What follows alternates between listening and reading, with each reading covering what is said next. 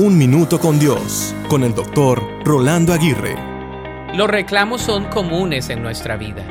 Reclamamos lo que es justo y hasta lo injusto. Reclamamos con razón o sin razón. Proferimos reclamos como también recibimos reclamos de otros. En cuanto a eso, recuerdo haber leído una frase que dice, Dios me creó, así que cualquier queja o reclamo, hablen con Él. Me hizo reír pero no está del todo descabellada dicha expresión. Dios nos ha creado. Él nos ha hecho así como somos y no hay nada malo con eso. Al contrario, nos ha hecho únicos e irrepetibles. Muchas veces le reclamamos a Él por habernos hecho como nos hizo. Los bajos de estatura desean ser altos. Algunos que son altos a veces desean tener una estatura promedio. Otros batallan con el color de su piel, otros con los rasgos peculiares de sus rostros. Algunos no les gustan sus ojos, nariz, sonrisa, etc.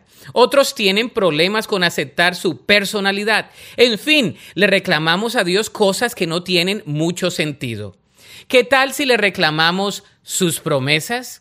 ¿Qué tal si nos apropiamos de sus promesas y vivimos en fe bajo ellas? Esta clase de reclamo será mucho más productivo para nuestra vida.